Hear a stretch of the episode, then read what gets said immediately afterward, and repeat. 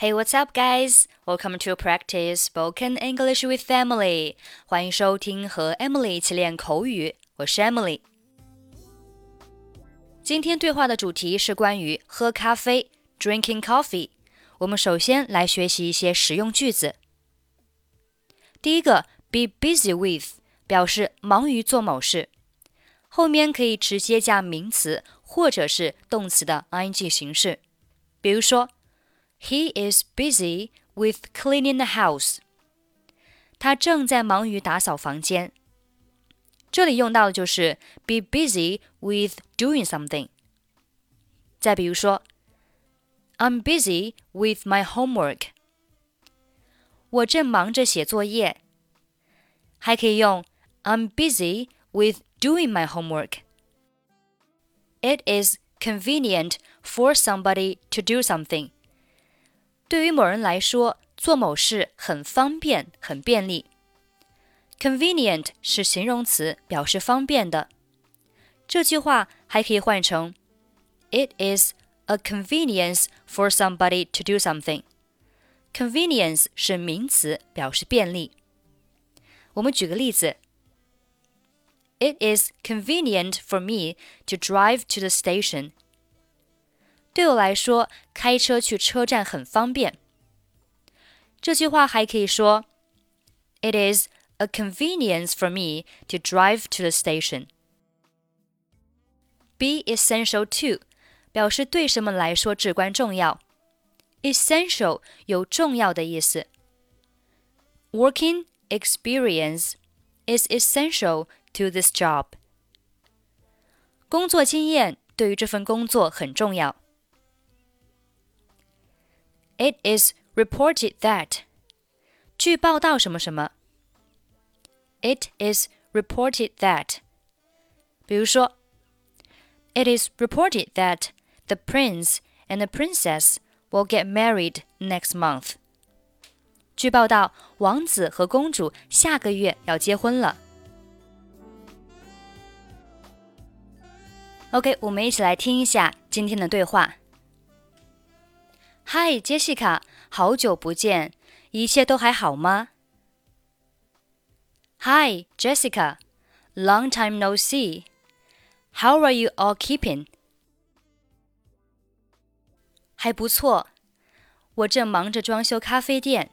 真是快累死了，还好就快完成了。Not bad. I'm busy with decorating the coffee shop. I'm exhausted, but it is nearly finished. 祝贺你！我听说咖啡店在公园附近，这对大多数人来说是一种极大的方便。Congratulations! I heard the coffee shop is near the park. It is a great convenience for most people. 你喜欢喝咖啡吗 ？Do you like drinking coffee? 当然了，咖啡是个好东西，能让我的大脑保持清醒。Of course, coffee is a good thing that can make my brain work. 是啊，你更喜欢哪种咖啡？白咖啡还是清咖啡？Yes. what kind of coffee do you prefer? The white coffee or black coffee? 清咖啡，但是我妻子更喜欢加两块糖的白咖啡。你们的咖啡厅都有什么咖啡啊？The black coffee. But my wife likes the white coffee with two sugars. What kind of coffee have you got? 我们有意式浓缩咖啡、卡布奇诺、拿铁、脱脂拿铁，还有美式咖啡。We have espresso cappuccino, latte, skinny latte, and americano. 你不是在开玩笑吧？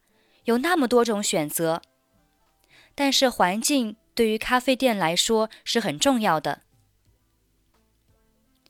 Are you kidding me? You have so many choices. But environment is essential to a coffee shop. 对呀，一家好的咖啡馆能给人一种舒适的环境。You are right. A cafe can give people a comfortable environment. 嗯，或许吧。据报道，喝咖啡对健康是有益的。嗯，maybe it is reported that drinking coffee is good for health. 喝咖啡不仅无害，而且在某种情况下还有益处。Drinking coffee is not harmful, and in some cases may have benefits. Hi, Jessica. Long time no see. How are you all keeping? Not bad. I'm busy with decorating the coffee shop. I'm exhausted, but it is nearly finished. Congratulations. I heard the coffee shop is near the park. It is a great convenience for most people. Do you like drinking coffee? Of course. Coffee is a good thing that can make my brain work. Yes. What kind of coffee do you prefer? The white coffee or black coffee? The black coffee. But my wife likes the white coffee with two sugars. What kind of coffee have you got? We have espresso, cappuccino, latte, skinny latte, and americano. Are you kidding me? You have so many choices. But environment is essential to a coffee shop. You're right. A cafe can give people a comfortable environment. Um, maybe it is reported that drinking coffee is good for health. Drinking coffee is not harmful, and in some cases may have benefits. Okay, that's pretty much for today. 关注微信公众号“英语主播 Emily”，在公众号里回复“节目”两个字，即可加入本期节目的跟读版本以及语音打分。